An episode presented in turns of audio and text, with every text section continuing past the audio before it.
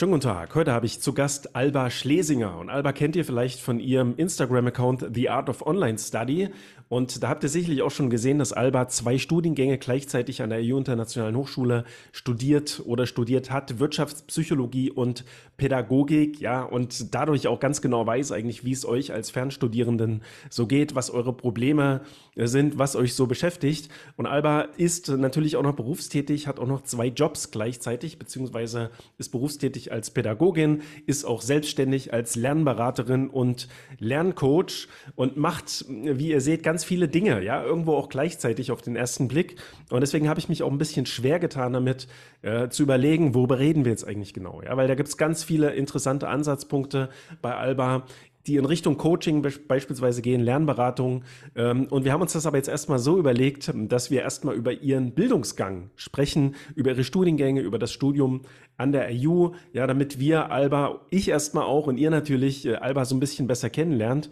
Und äh, deswegen, ja, reden wir jetzt sozusagen ein bisschen über die EU Internationale Hochschule. Wir reden darüber, was man mit Wirtschaftspsychologie so anfangen kann, äh, wie das Pädagogikstudium an der EU Internationalen Hochschule ist und wie man das Ganze natürlich auch unter einen Hut bekommt, ja, wenn man zwei Studiengänge gleichzeitig macht und trotzdem auch noch berufstätig ist. Darüber wollen wir jetzt in diesem Podcast ausführlich reden und ich freue mich auf das Gespräch mit Alba Schlesinger.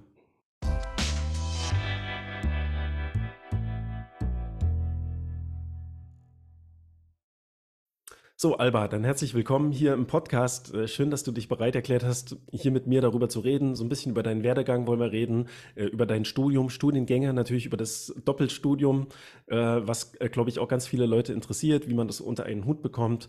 Und ja, vielleicht stellst du dich einfach erstmal ganz kurz vor. Wer bist du? Was machst du? Was machst du beruflich? Ja, hallo und Dankeschön für die Einladung. Ich bin Alba, der Kopf hinter dem Instagram-Account The Art of Online Study. Ich studiere an der IU Wirtschaftspsychologie und Pädagogik und bin beruflich sozusagen zweigleisig unterwegs. Ich arbeite einerseits in meiner Selbstständigkeit als Study Coach und biete auch Lernberatung, insbesondere auf Instagram und poste dort zu bestimmten Herausforderungen im Studium. Und andererseits arbeite ich noch Teilzeit in einer Fachklinik ähm, mit onkologisch und kardiologisch erkrankten Kindern, Jugendlichen, jungen Erwachsenen und deren Familie. Mhm. Und damit wir mal so ein bisschen eine Vorstellung dazu bekommen, wie bist du da eigentlich hingekommen? Also ich hatte gerade in den allerersten Podcasts mal so eine Standardfrage, die ich dann jedem Gast an irgendeiner Stelle gestellt habe. Äh, kannst du dich noch an deine Schulzeit erinnern? An meine Schulzeit kann ich hm. mich noch erinnern, ja genau.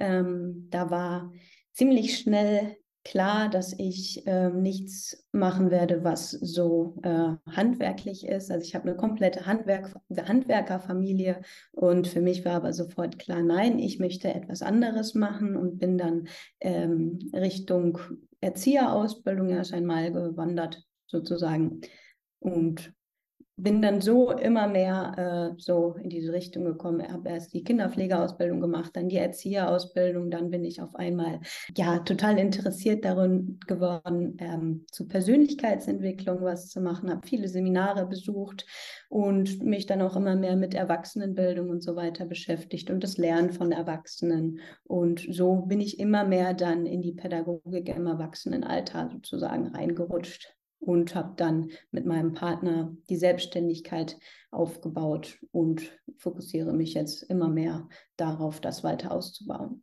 Mhm. Also du hast zwei Ausbildungen gemacht, wenn ich das richtig äh, verstanden habe. Kinderpflegerin und äh, Erzieherin beziehungsweise Sozialpädagogin. Genau, also ähm, bei der Erzieherausbildung ist das so, dass du entweder ein Fachabitur brauchst, wenn ich mir jetzt nichts Falsches sage, oder du machst die Kinderpflegeausbildung. Mhm. Und ich habe mich für die Kinderpflegeausbildung entschieden, einfach um schon mal deutlich mehr in der Praxis aktiv zu sein. Da gibt es ja viele Praktikas. Ja, deswegen war das eine Voraussetzung, die ich gewählt habe und konnte danach eben die Erzieherausbildung machen.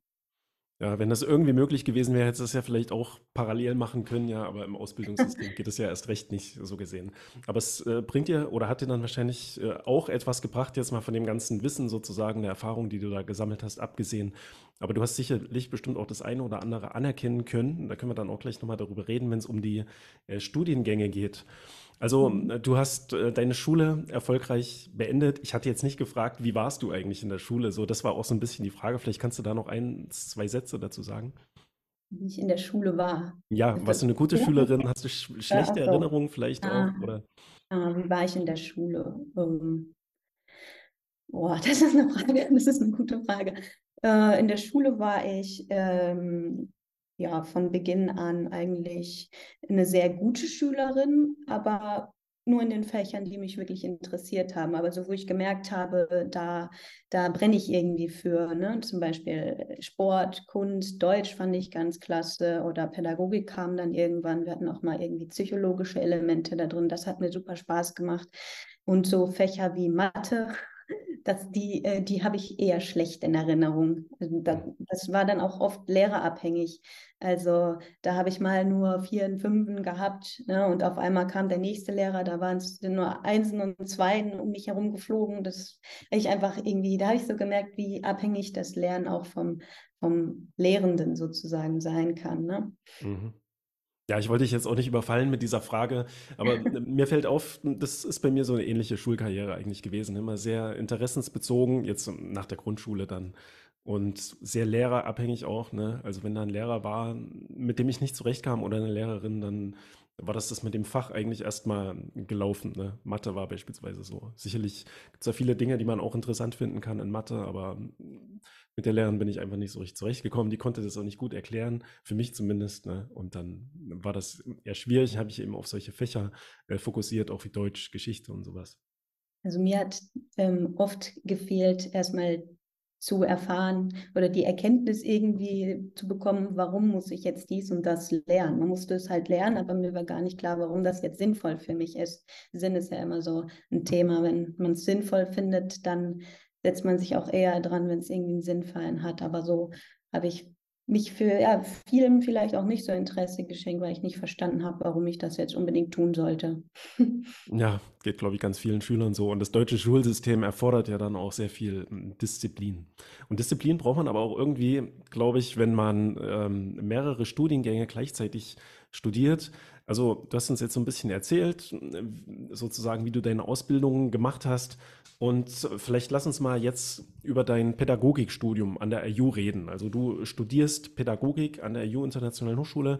Du hast mir eben noch gesagt, oder kurz bevor wir jetzt angefangen haben mit dieser Aufnahme, dass du damit eigentlich weitgehend, ja, oder schon sehr fortgeschritten bist, das fast abgeschlossen hast. Kannst du uns vielleicht sagen, ja, warum du dich für diesen Studiengang entschieden hast, ist vielleicht auch irgendwie ersichtlich anhand deiner Ausbildung. Ähm, ja, aber warum hast du dich für die IU entschieden und für konkret diesen Pädagogikstudiengang?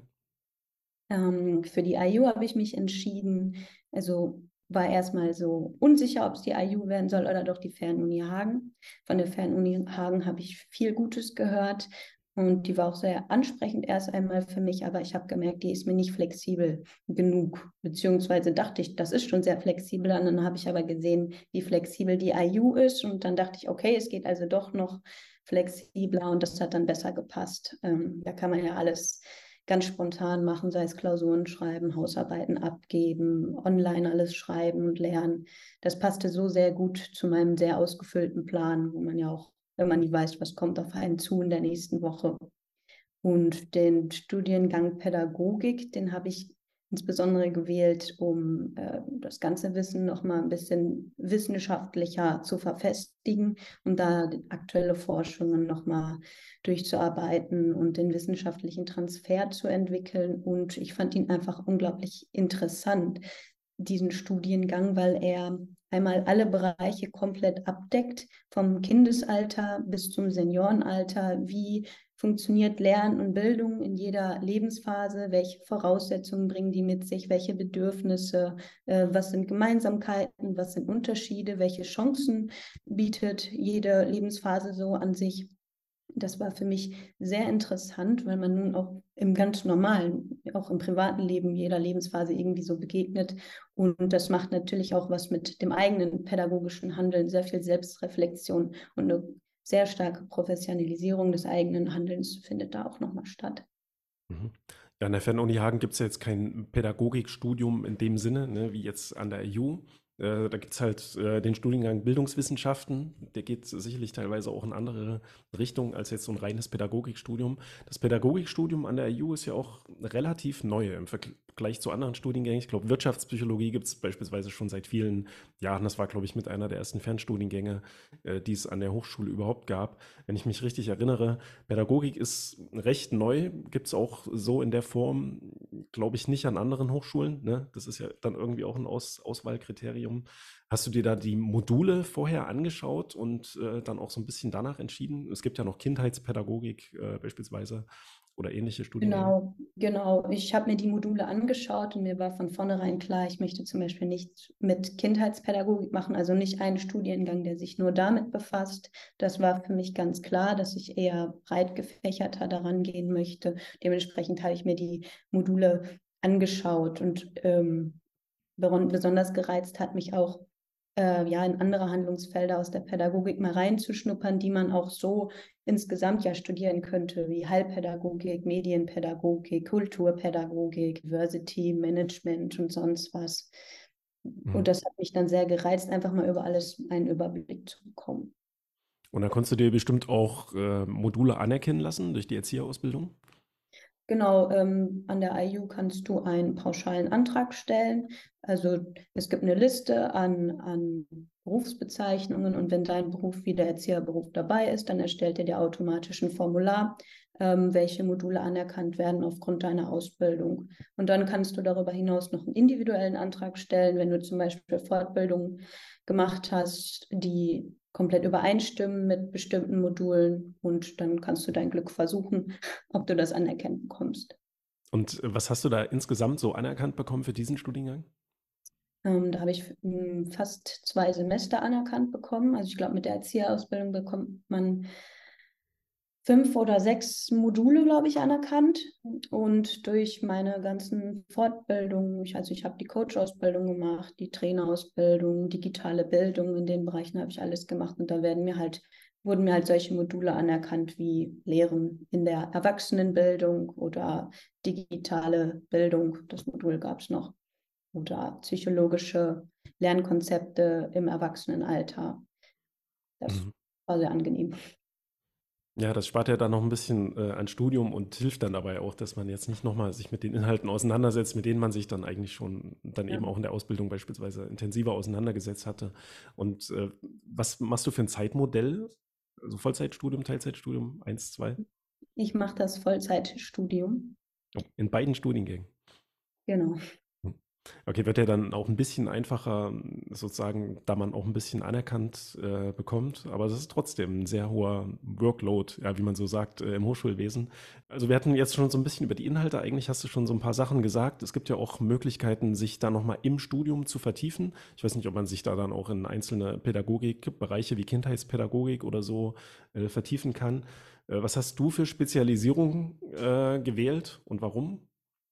Ähm, ich habe mir ähm, ein Modul anerkennen lassen, das von der digitalen Bildung, die Vertiefung und ähm, dann noch ein Modul gewählt, einfach um es nachher auch als Urkunde nochmal verstärkt da zu haben, dass der wissenschaftliche Transfer so auch da gewesen ist in meiner, in meinem Bildungsweg.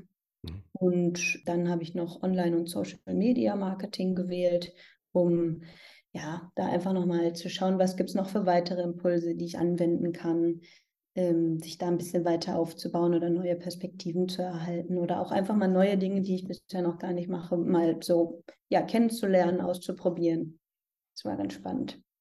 Ja, das ist ja das Schöne an den Spezialisierungen, auch an der IU, aber auch an anderen Hochschulen, dass man da auch immer noch mal so ein bisschen über den Tellerrand äh, des eigenen Fachbereichs hinausschauen kann, sich dann eben auch mal mit solchen Themen auseinandersetzen kann weiß ich nicht, Personalmanagement, Führung, Social Media oder sowas. Oder auch eine also Fremdsprache vielleicht noch ein bisschen vertieft, ne?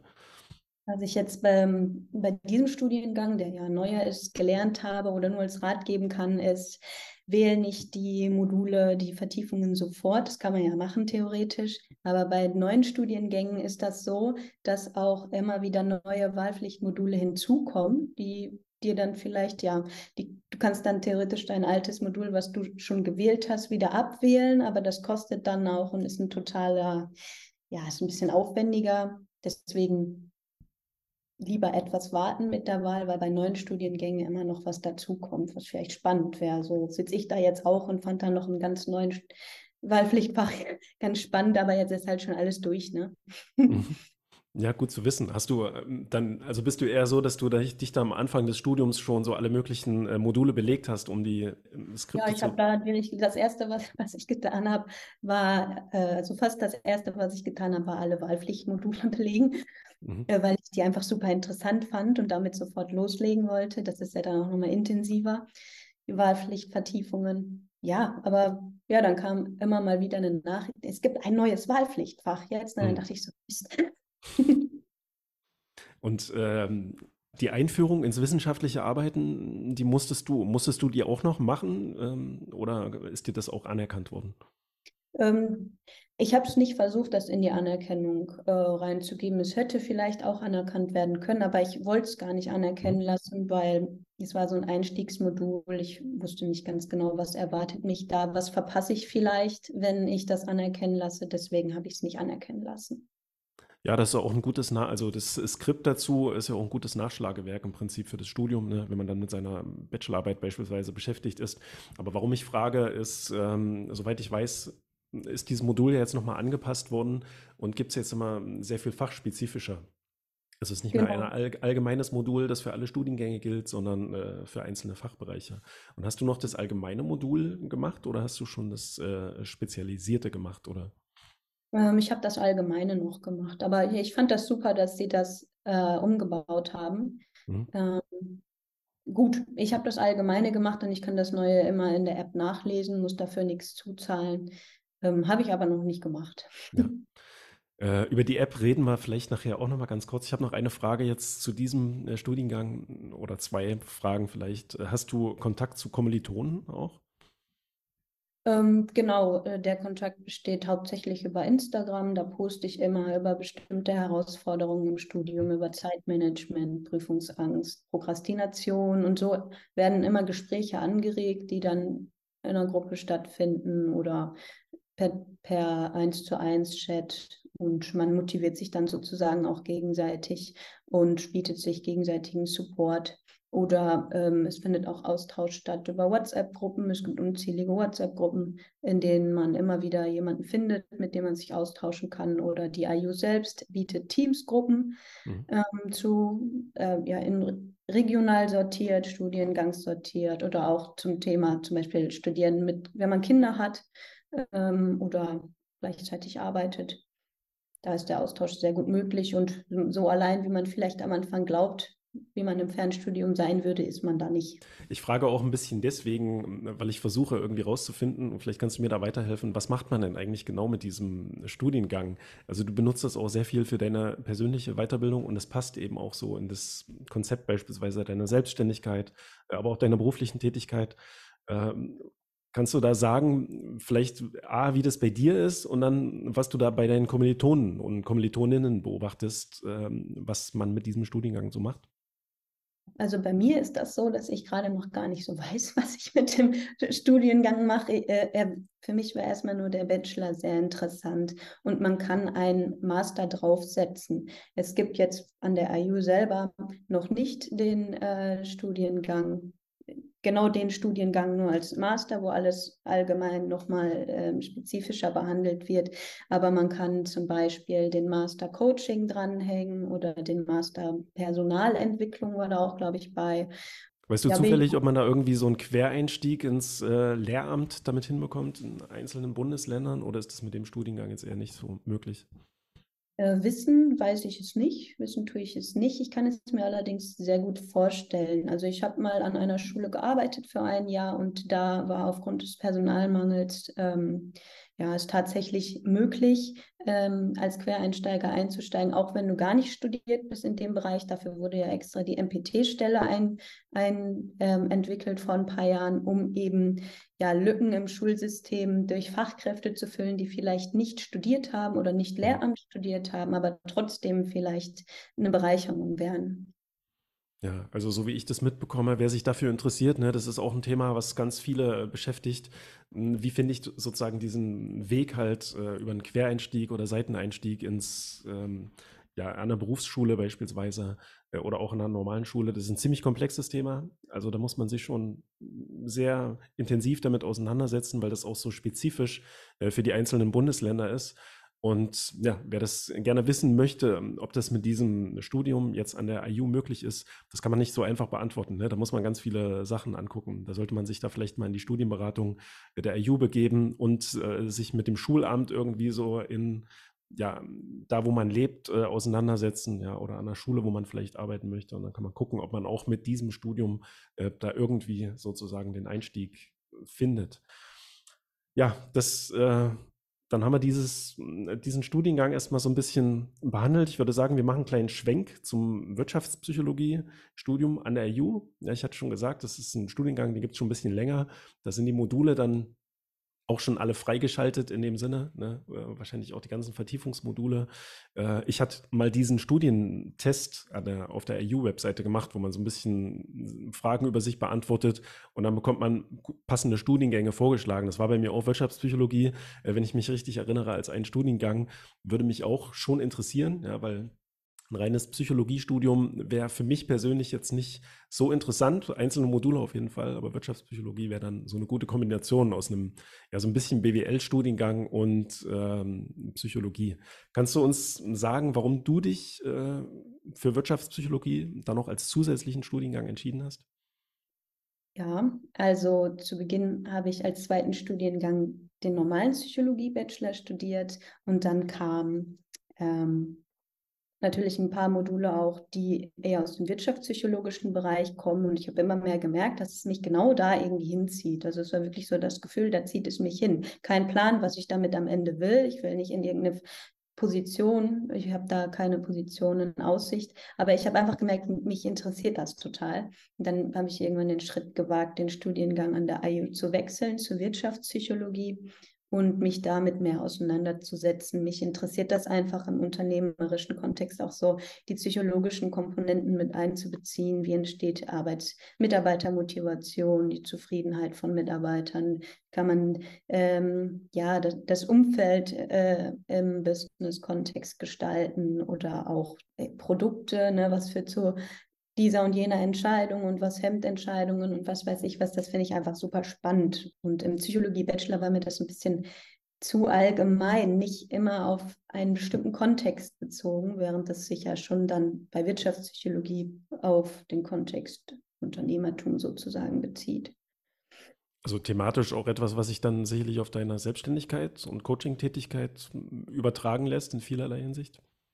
Genau, das ist natürlich auch super spannend für mich. Ich kann vieles, was ich dort lerne, ähm, auf mein eigenes Unternehmen anwenden. Das ist sehr bereichernd. Also der, der Studiengang ist sozusagen für mich nicht ja, als Ziel eine bestimmte Position zu erlangen, sondern eher um mein eigenes Handeln, meine eigene Arbeit und das eigene Unternehmen weiterzuentwickeln.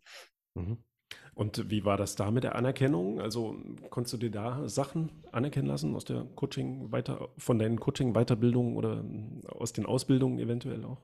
Hm. Aus den Ausbildungen ja jetzt eher weniger, ähm, in den Wahlpflichtfächern zwar, aber da waren halt viel zu viele andere Wahlpflichtfächer da, die total spannend sind und die ich gerne belegen will.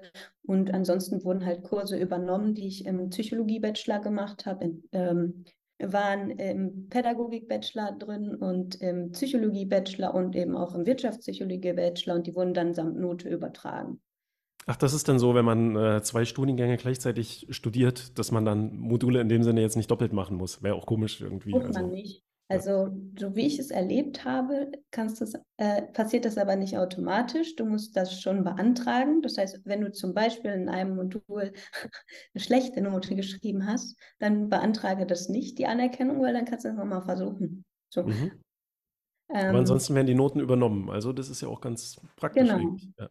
Und aber hochschulübergreifend würde das dann wahrscheinlich eher ein bisschen schwierig werden. Also wenn man jetzt beispielsweise ähm, an der IU Pädagogik zum Beispiel studiert und sich dann dafür entscheidet, an der Fernuni Hagen jetzt noch Bildungswissenschaften zu studieren, diese, die sind an der Fernuni Hagen, soweit ich weiß, auch sehr, sehr streng mit den Anerkennungen. Da ist das dann wahrscheinlich ein bisschen. Ja, also die Grundlage ist ja immer erstmal zum Beispiel der Punkt, ähm, wie viele Credits erwarten die für ein Modul, die jeweilige Hochschule, und wie viele Zeitstunden erwarten die für einen Credit. Und alleine das ist, wenn ich mich richtig erinnere, schon etwas unterschiedlich. Und da muss man dann schauen, ob irgendwelche Zusatzmodule, die man dann belegt, einen dazu verhelfen, dann woanders studieren zu können. Aber ich glaube, besonders kompliziert wird es eher, wenn man zu einem anderen Studiengang wechselt, also, also seinen Studiengang woanders machen möchte. Mhm. Wenn es darum geht, einen Master anzuhängen, ist es, glaube ich, ein bisschen leichter. Und sag mal, also das ist jetzt kein Psychologie-Studiengang an sich, sondern eben Wirtschaftspsychologie, aber viele, die Psychologie oder irgendwas in diese Richtung studieren wollen, haben immer so ein bisschen Bammel vor, vor dem Mathematikanteil oder Statistikanteil. Im BWL hat man ja auch einen gewissen äh, Mathematikanteil. Ich weiß nicht, wie sehr das dann auch ein Thema ist im Wirtschaftspsychologie-Studium. Kannst du dazu was sagen? Hast du irgendwie schon Berührung gehabt mit äh, Statistik, Statistikmodule oder sowas? Oder gibt es das gar nicht in dem Studiengang? Ähm, Statistik gibt es, soweit ich weiß. Und das ist so ein Fach, das schiebe ich auch gerne vor mir her. Ähm, ja, ich, ich kenne nur viele Studierende, die erst einmal sagen, oh mein Gott, das schiebe ich schon so lange vor mir her und ich traue mich nicht und ich schaffe das nicht und keine Ahnung was. Aber ich kann dann nur beruhigen in dem Sinne. Also die Rückmeldungen da, danach waren immer nach der Klausur, die Panik war völlig umsonst, es war total easy und wenn ich mich mal dran gesetzt habe und gelernt habe, damit hat man vielleicht auch neue Erfahrungen gesammelt, dass man es vielleicht doch kann ne? Und es ist doch gar nicht so schwer ist, ne? wenn man zum Beispiel in Mathe damals total schlecht war und ja, dann im späteren Alter dann sich an Statistik dran setzt, ist ja auch das Lernen und die Einstellung eine ganz andere und das Ziel dahinter. Also ich denke mal, die Panik, die viele haben, ist, muss nicht sein. Ja. Also diese Erfahrung habe ich mit meinem, mit, mit Mathe eigentlich auch gesammelt. Ne? Ich hatte mal Schwierigkeiten, hatte ich ja schon gesagt, in der Schule äh, mit Mathematik. Und dann an, an, einem bestimmten Punkt zu meinem Abitur war ich eben völlig auf mich allein gestellt und musste mir das irgendwie alles alleine beibringen. Und damals, also das war im Jahr 2002 so um die Drehe, äh, gab es noch nicht diese ganzen Internetmöglichkeiten wie heute. Ja? Da gab es noch kein YouTube, äh, wo man sich mal ein Tutorial zu irgendwas angucken konnte, keine Online-Kurse oder sowas. Ähm, da gab es Nachhilfe, ne? das konnte ich mir damals aber nicht leisten. Und deswegen mhm. habe ich mir das mit Hilfe von allen möglichen Büchern einfach selber beigebracht und habe ich eben auch gemerkt, okay, wenn ich mich da jetzt hinsetze, die Übung mache, versuche Lösungswege nachzuvollziehen, dann ist es eigentlich recht einfach. Ne? Man muss dann einfach nur wirklich mhm. diszipliniert auch üben. Und ich denke mal, in Statistik in solchen ähnlichen Fächern wird es auch nicht anders sein. Da braucht man jetzt mhm. keinen Bammel davor haben. Ne? Da hätte man eher schon Bammel davor, müsste man haben, dass man jetzt ein Fernstudium macht, wo man sich eigentlich immer sozusagen hinsetzen muss und Inhalte selber erarbeitet. Und letztendlich ist es in Mathematik auch nicht anders. Also, Oder in so solchen Fächern. Ne? Statistik wird oft ähm, ja so als riesige Herausforderung gesehen, als unglaublich Konzept, äh, unglaublich komplex wie ein riesiger Berg, der vor einem steht. Mhm. Und da hilft es aus meiner Erfahrung, ja, den, diesen riesigen Berg mal in kleine Stücke zu teilen, in Miniziele sozusagen, um ja einfach mal ja, sich zu visualisieren, dass es eigentlich kein riesiger Berg ist. Und wenn man es in kleine Stücke teilt, also jetzt nicht sich sagt, so, ich muss jetzt für Statistik lernen, sondern ich gucke mir jetzt erstmal das Kapitel 1 an und lese das durch ne? und schafft das auch. Und sich dann das nächste Ziel vorzunehmen, dass man sich mit den ersten Formeln auseinandersetzt oder so. Sich das einfach mal klein zu teilen, das macht schon was. Ne? Alleine weil es die Emotion äh, ein Stück weit rausnimmt. Ja, und die Skripte, die sind ja auch wirklich so gestaltet, dass man das einigermaßen gut verstehen kann. Wir wollen da noch mal ein bisschen über die Skripte äh, reden, aber vorher habe ich noch eine Frage zu den Spezialisierungen. Also du hattest gesagt, du bist jetzt noch relativ weit am Anfang in diesem Studiengang, aber du hast dich sicherlich auch schon mit den Spezialisierungen auseinandergesetzt. Später wählen war deine Empfehlung, zumindest im äh, Pädagogik-Fernstudium. Wie mhm. ist es hier? Hast du dir schon was rausgesucht oder sogar schon belegt? Also ich habe mir meine drei Spezialisierungen sozusagen schon vorerst festgelegt, aber dieses Mal noch nicht gebucht. Die mache ich dann eher diesmal wirklich eher am Ende. Vielleicht kann, kommt ja auch da noch andere Module dazu. Ähm, aber da habe ich mich bisher entschieden für Organisationsentwicklung und Change Management, weil es einfach ein Thema ist. Die Welt wandelt sich ständig und die Digitalisierung bringt Veränderungen mit sich. Und das ist natürlich für mich auch interessant, wie kann ich mit meinem Unternehmen standhaft bleiben und mich verändern, mitentwickeln und anpassen, um da irgendwie mit dem Unternehmen über Wasser zu bleiben aber auch ähm, das Thema Advanced Leadership, ähm, neue Führungstheorien ist einfach auch super interessant, auch wenn ich jetzt nicht selber irgendein Team führe aktuell. Aber ich finde es einfach äh, spannend, ähm, mehr darüber zu erfahren, so auch so die Beziehung zwischen Führung und Motivation der Mitarbeiter und Zufriedenheit, aber auch was gibt es ähm, für ähm, andere Führungsstile als die, die ich bisher kenne? Was ist so in der aktuellen Forschung relevant? Mhm. Und ähm, dann lass uns vielleicht mal noch so ein bisschen allgemein äh, über die IU reden. Ähm, für diejenigen, die sich interessieren, an dieser Hochschule zu studieren, also du hast schon gesagt, einer der ganz, ganz großen Vorteile ist die Flexibilität. Ne? Die hat man mittlerweile auch an anderen Hochschulen, Akkad University beispielsweise, die auch versuchen, ähm, Fernstudiengänge möglichst ohne irgendwelche Präsenzpflichten anzubieten. Man kann an fast allen privaten Hochschulen eigentlich jederzeit einsteigen, nicht jetzt nur Wintersemester, Sommersemester wie an der Fernuni Hagen. Ähm, aber das war schon so das wichtigste Auswahlkriterium, äh, dass man diese Flexibilität hat an der EU, also für die Hochschule. Für mich war ähm, wichtig eine Hochschule, ähm, die flexibel ist und eine Hochschule, die sich immer anpasst an dem, was so gerade aktuell ist dass ähm, klar wird, okay, digitales Lernen wird immer mehr, dass die dementsprechend auch ihre Konzepte weiterentwickeln. Und da hatte ich das Gefühl, dass beides bietet mir die IU. Mhm. Habe ich auch immer noch. okay. Und andere Hochschulen standen dann aber in dem Sinne jetzt nicht zur Auswahl. Also Fernuni Hagen hat sie geguckt, hast du ja schon gesagt, aber war jetzt nicht, war jetzt klar so, dass es die IU wird. Ja, zwischendurch habe ich mal überlegt, die Apollon, ähm, mhm. aber irgendwie hat es mich dann schon zur IU hingezogen, dann war das Thema eigentlich schon geklärt. Okay.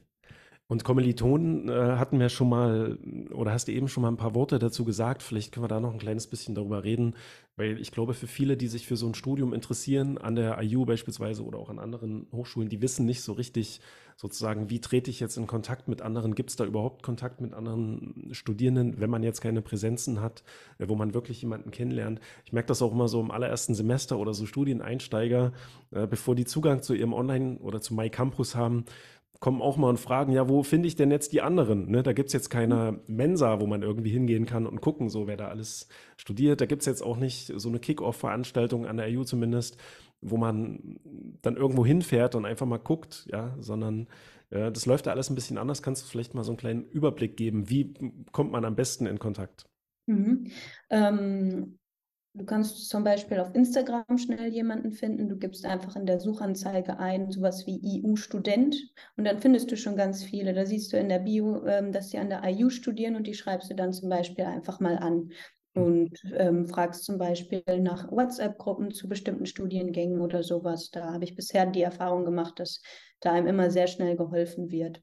Andersrum kannst du auch auf Facebook Kontakte finden. Die IU hat eine Facebook-Gruppe und auch da kannst du einfach mal ähm, ja, dich äh, anmelden oder einem dabei treten und ähm, einfach mal reinschreiben, hi, ich äh, studiere jetzt bald an der IU, ähm, wer macht das noch? Ne? Oder, oder wer studiert den gleichen Studiengang? Wer will sich connecten mit mir? Oder wer ist auch jetzt erst am Anfang? Und da findet man sehr, sehr schnell Leute und irgendwann landet man auch dann in die entsprechenden WhatsApp-Gruppen und spätestens dann ist der Kontakt vollkommen vorhanden. Und sobald man dann immatrikuliert ist, hat man eben auch Zugang zu den Teams-Gruppen über MyCampus.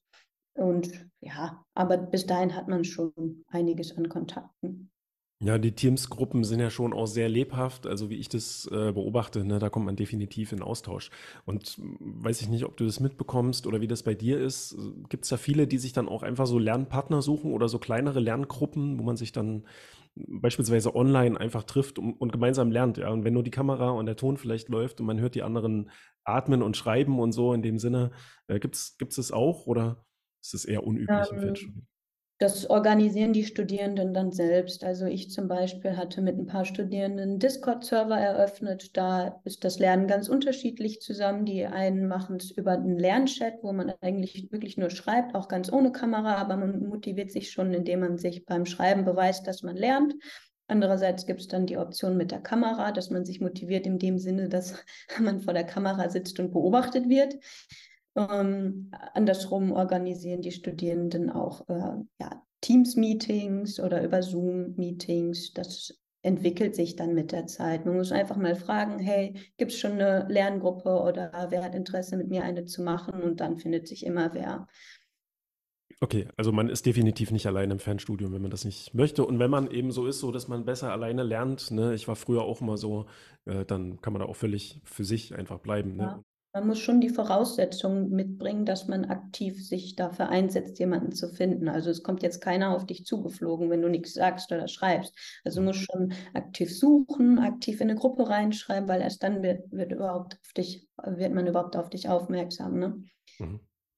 Und sag mal, die äh, Studienskripte an der EU, also das Gute an der EU und vielen anderen privaten Hochschulen im Fernstudienbereich ist ja, dass man die in mehreren Formen sozusagen vorliegen hat. Ja, man kann die sich gedruckt anfordern, also so ganz normales, klassisches äh, Skript mal dicker, mal dünner. Man hat die aber eben auch digital, kann auf dem iPad lesen. Und die IU hat ja auch so eine eigene Lese-App. Äh, wie kommst du denn mit den Skripten zurecht? Also mit den Inhalten? Sind die schwierig für dich so? Sind die unterschiedlich jetzt auch vielleicht von der Qualität? Kannst du uns da was dazu sagen?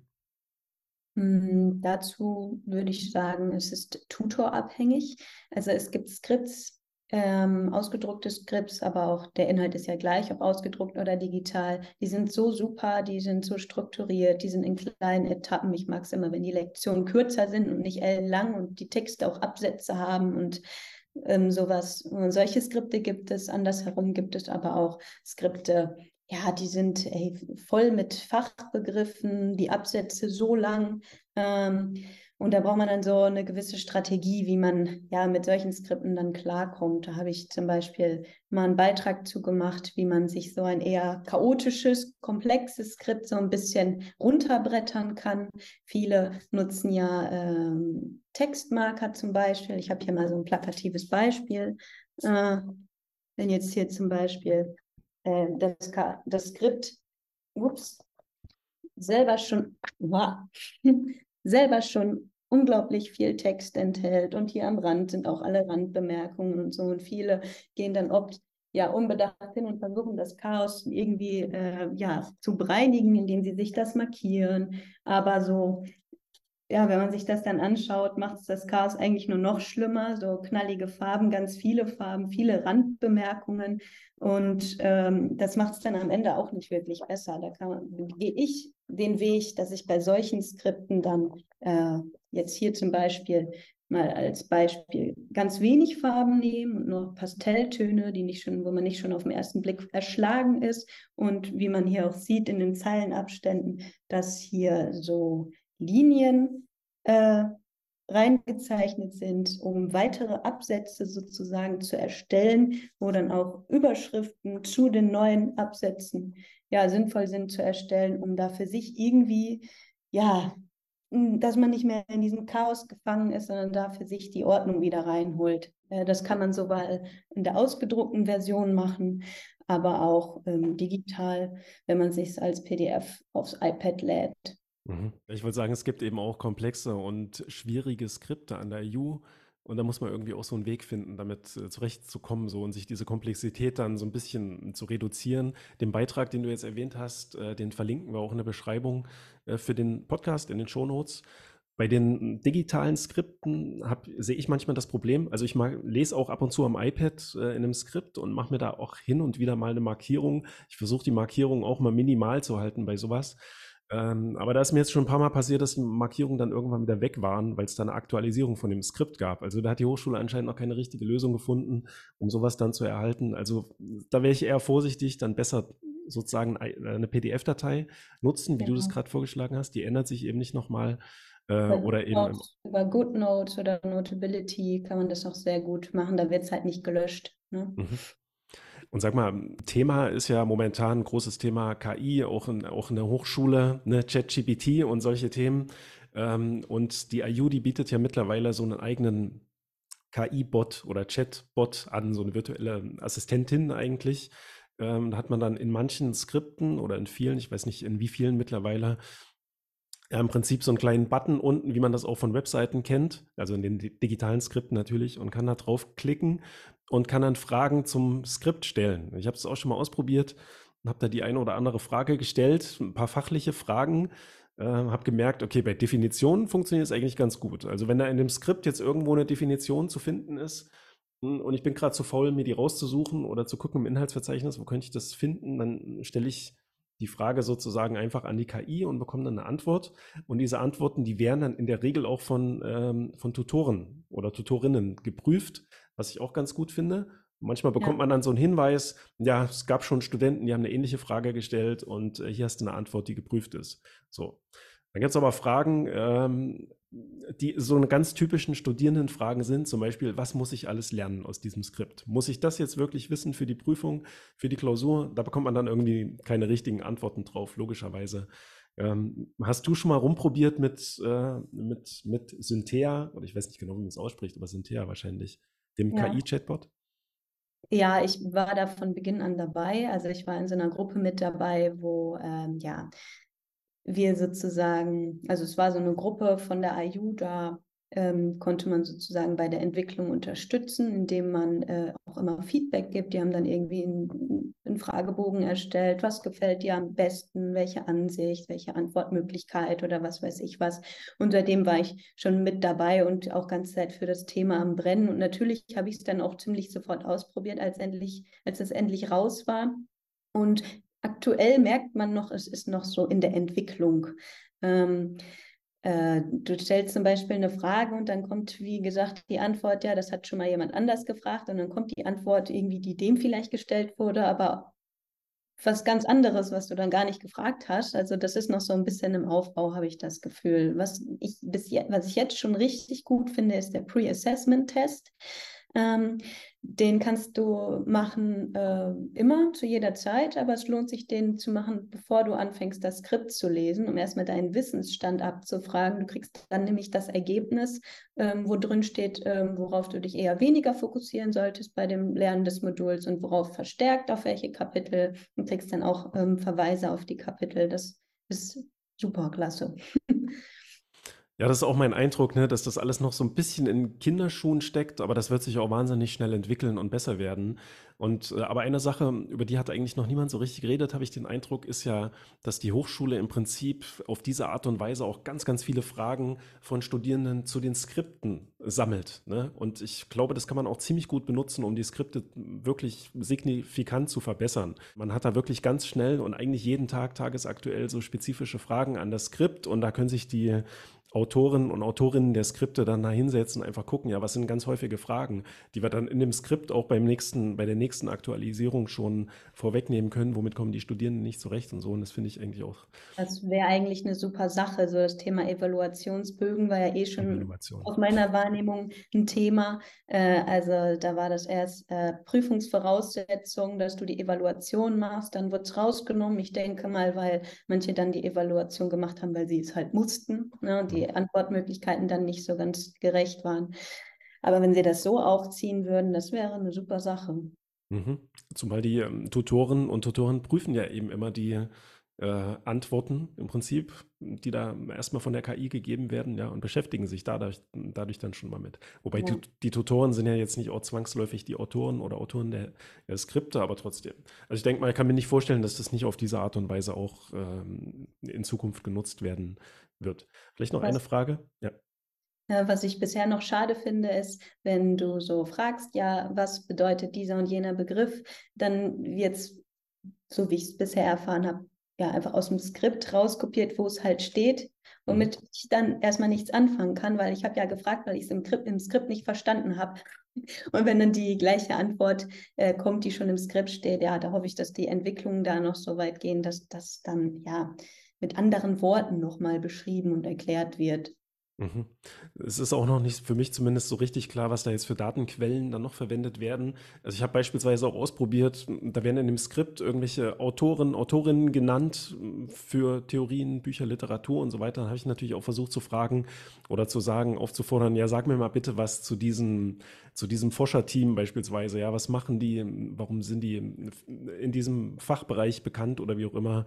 Aber da kamen jetzt natürlich keine sinnvollen Antworten dabei raus. Ne? Das wäre natürlich noch super interessant einfach so Fragen, die man dann auch an Lehrkräfte in einem Seminar stellen würde. Ne? Ähm, aber so weit ging das jetzt noch nicht. Aber ich denke mal, das wird auch ganz schnell äh, sich Wird ganz schnell kommen. Ich habe das Gefühl, da sind die ganz schnell drin. Mhm. Ja, es ist, ist auch sehr viel Werbetrommel, ne, was momentan gerührt wird äh, für, die, für dieses KI-Thema. Ja, ich finde es super spannend auch als äh, Studierender, ja. weil das auch in vielerlei Hinsicht Arbeit vereinfacht. Ne? Mhm. Manchmal hat man auch als Studierender so eine Hemmschwelle, irgendwelche Fragen zu stellen. Die ist da, glaube ich, sehr, sehr viel äh, geringer, ja? wenn man da einfach an einem, ja, nicht an einen Menschen sozusagen diese Frage stellt, sondern ja. eben an eine KI. Mhm. Und sag mal, die virtuellen Lehrveranstaltungen, das ist jetzt die letzte Frage zur IU. Nutzt du die? Muss man die nutzen? Wie kann man sich das vorstellen? Wie läuft es? Die virtuellen Lehrveranstaltungen muss man nicht nutzen. Also was immer Grundlage ist, ist das Skript, wenn es eins gibt im Modul. Ähm, aber die virtuellen Lehrveranstaltungen muss man nicht nutzen. Ich selber nutze sie auch nicht oft. Nur bei Modulen, wo ich merke, okay, ich brauche da so ein bisschen äh, Austausch mit dem Tutor oder habe Fragen, die, wo ich irgendwie mehr darüber erfahren muss, wo die, das Fragestellen über den Chat nicht reicht. Und ja, erlebe die als, ja, ist halt auch wieder tutorabhängig, aber alles, was ich bisher erlebt habe, ist sehr äh, wertvoll gewesen für mich. Es ist halt ein intensiver Austausch, du kriegst nochmal mehr Einblicke, ähm, Beispiele, je nachdem, welche Fragen du halt stellst. Und ähm, besonders hilfreich finde ich, das immer daran teilzunehmen, wenn man entweder in einem Motivationstief ist, dass man jetzt nicht äh, sagt, äh, ich setze mich jetzt an ein Skript und lese das jetzt durch, das ist immer eine größere Hemmschwelle, also oft zumindest, äh, sondern dass man sagt, okay, ich gehe halt einfach rein, passiv einfach mal äh, zu dieser interaktiven Lehrveranstaltung und allein das holt einen schon oft aus diesem Tief wieder heraus oder eben, wenn man eine längere Lernpause hat. Das ist immer schön, das sozusagen nicht im inhaltlichen Kontext diese Lehrveranstaltungen zu nutzen, sondern auch so, um wieder in die Motivation oder Disziplin zu finden. Ja, Motivation, Disziplin sind äh, gut, zwei Stichpunkte, die mir es jetzt ein bisschen einfacher machen, einen Übergang zu finden zum nächsten Thema, über das wir jetzt äh, zum Schluss von diesem Podcast noch reden, äh, und zwar dein Doppelstudium an sich und eben wie, wie du das äh, hinbekommst, ähm, die Motivation beispielsweise zu finden. Darüber würde ich gerne noch ein bisschen mit dir äh, reden. Äh, vielleicht sagst du noch mal kurz zusammengefasst, eigentlich hast du es auch schon so beantwortet, warum du dich überhaupt dafür entschieden hast, so diese zwei Studiengänge zu machen. Das ist ja irgendwie auch ein Stressfaktor, sag ich mal. Du arbeitest äh, im Prinzip Vollzeit mit zwei Jobs, ja, und hast da sicherlich mehr als genug zu tun. Warum, warum sich das dann noch aufbürden, ja, oder aufhalten, tatsächlich zwei Studiengänge zu machen?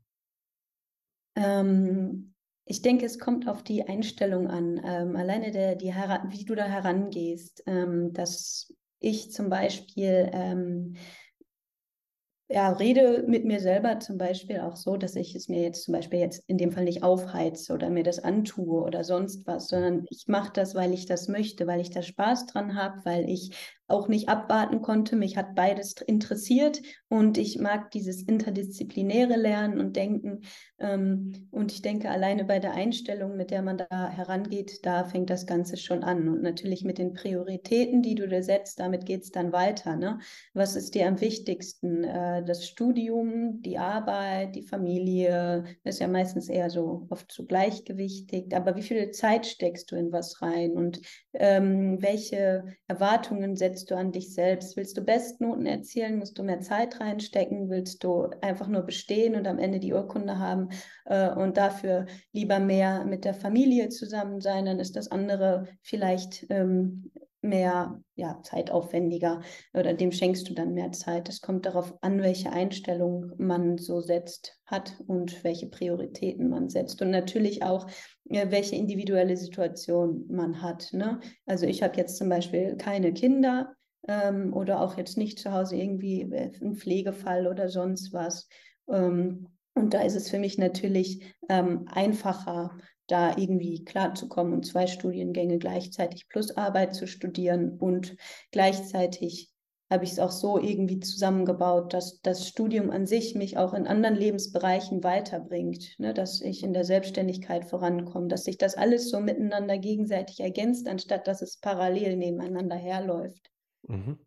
Aber man merkt bei dir auch, da ist der Druck jetzt in dem Sinne auch nicht da. Ähm, da, da, hast du ja auch schon ein paar Worte dazu gesagt. Ja, ich muss jetzt ganz dringend diesen Abschluss machen, um, weiß ich nicht, beruflich XY irgendwie zu schaffen, sondern da ist eben ja, da ist eben das da so, was ich auch immer besonders wertschätze, äh, bei, wenn es ums Studieren geht, nämlich wirklich auch mm, etwas lernen zu wollen, ja, sich mit Themen ja. auseinanderzusetzen und jetzt nicht einfach nur gucken, so wann habe ich dieses Modul äh, abgeschlossen als nächstes, sondern was nehme ich da jetzt mit sozusagen. Das hat bei mir letztendlich auch dazu geführt, ähm, dass ich meine Studiengänge, die ich studiert habe, nie wirklich abgeschlossen habe.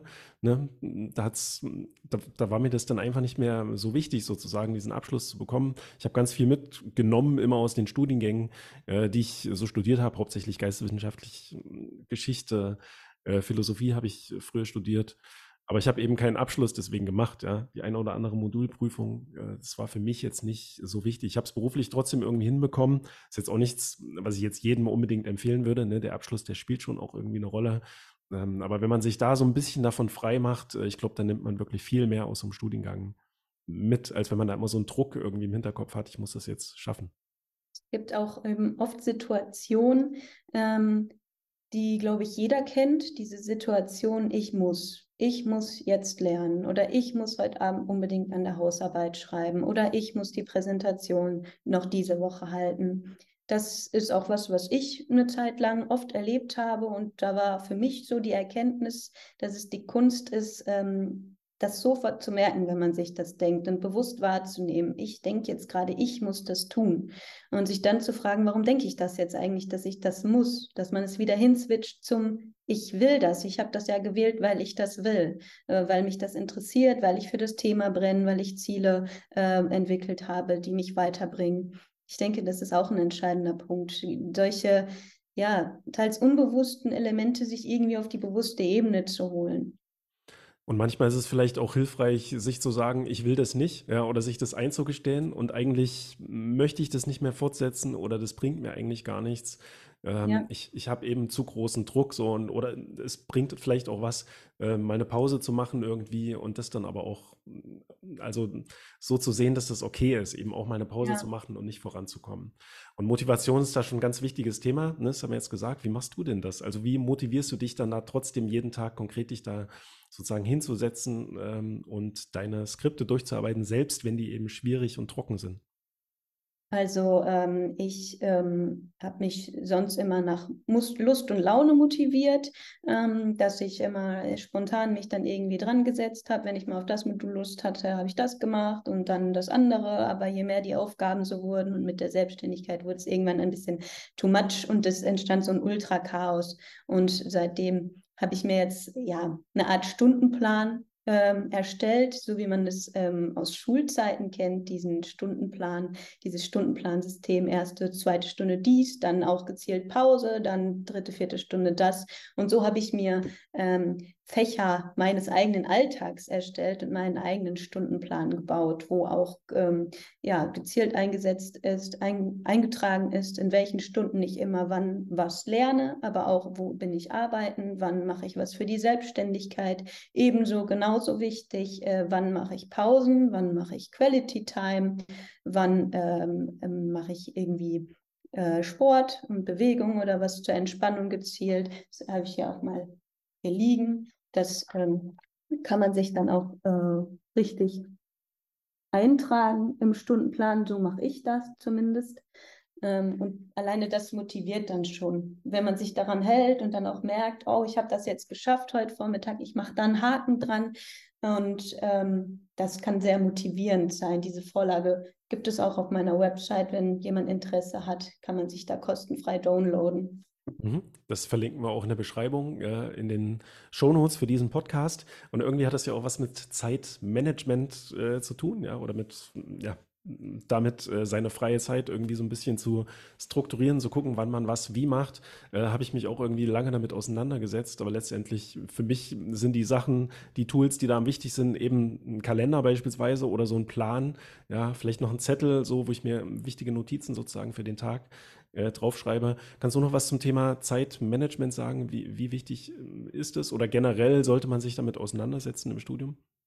Ähm, ich denke mal, die erste Erkenntnis, die man haben sollte, ist, dass man Zeit nicht managen kann. Du kannst die Zeit nicht äh, zurückstellen, langsamer laufen lassen oder pausieren oder was weiß ich was. Es geht in erster Linie eigentlich eher um Selbstmanagement. Du musst dich selber managen, dich und dein Verhalten. Und ähm, das beginnt damit, dass äh, du ja an deinen eigenen Prioritäten und Erwartungshaltungen arbeitest, ist dir das wirklich unbeschreiblich wichtig, dass der Haushalt immer läuft und die Wäsche immer sofort gewaschen ist oder kann das eine oder andere warten, dass man sich sozusagen eine Hierarchie aufbaut, oben das ganz Wichtigste und das ganz Dringlichste und umso tiefer, umso unwichtiger ist es vielleicht und sich auch erlauben, wenn man jemanden hat, Aufgaben zu delegieren, anstatt die Erwartung, dass man alles alleine schaffen muss. Mhm. Ja, das ist nicht mal einfach, aber äh, auch ein Thema, das wir schon öfter hier im Podcast besprochen haben, ne? auch mal gucken, ja, dass man irgendwie Hilfe, Unterstützung findet. Ähm, Verständnis vielleicht auch, dass man mal eben nicht ganz so viel Zeit hat, weil man eben noch ein Skript durcharbeiten muss und einfach auch gucken, so in seiner Umgebung. Ähm, da gibt es bestimmt auch ganz viele Menschen, die das eben auch verstehen, dass das jetzt mal vielleicht über ein, zwei Jahre äh, so ist und danach ist man aber wieder mehr da. Ne? Ja, letzte Frage vielleicht zum Thema, wie du das alles unter einen Hut bekommst. Kannst du uns vielleicht mal mitnehmen, so ein ganz kleines bisschen auf deinen Lernalltag, deine Lernstrategien? Ja, du hast so ein bisschen schon gezeigt, wie du mit komplexeren Skripten umgehst. Kannst du uns vielleicht einfach mal sagen, weiß ich nicht, wann lernst du beispielsweise, zu welchen Uhrzeiten? Ähm, wie, wie sieht es aus?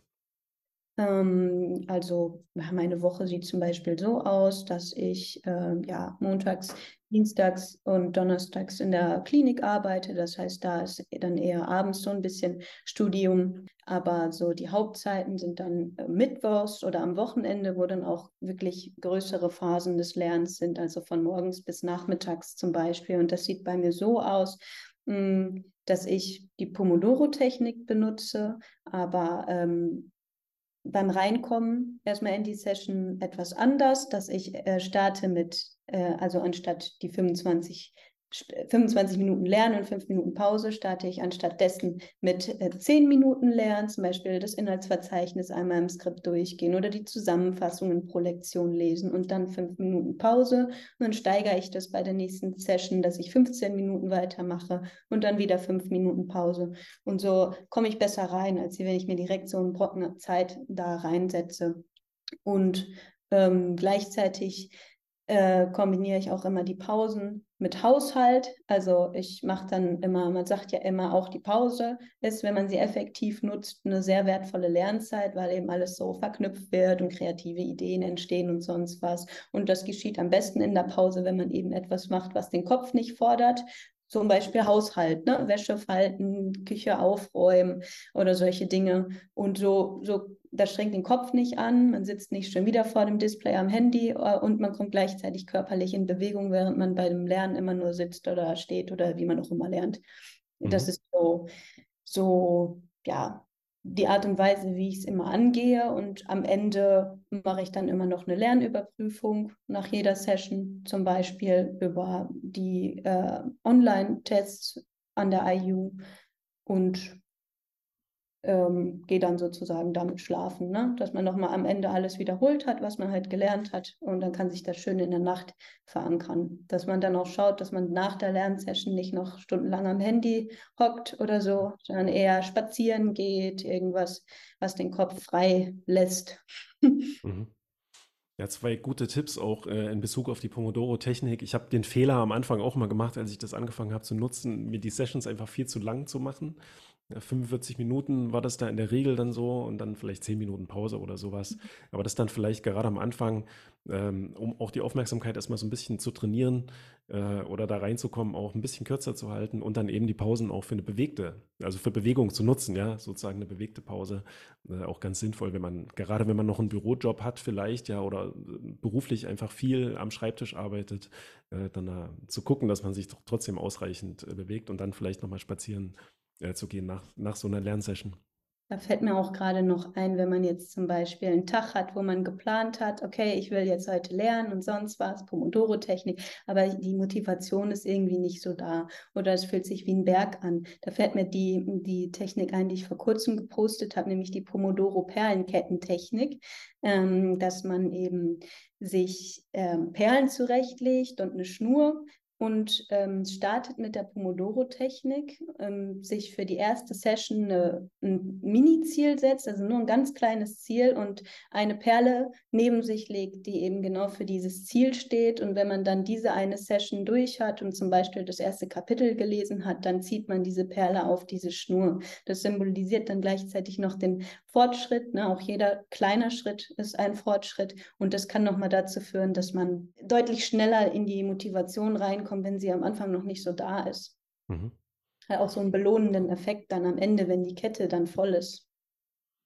Ja, und solche Tipps äh, und Tricks und Study-Hacks, äh, sage ich mal, bekommt man ja auch auf deinem Instagram-Channel. Kannst du uns vielleicht noch sagen, wo man dir überall so folgen kann und mehr über dich erfahren kann?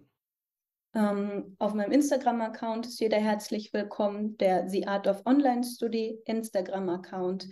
Ähm, da findet ihr alle möglichen Tipps, teils vielleicht auch was Außergewöhnliches, was man nicht so überall findet, wie die Pomodoro-Perlenkettentechnik.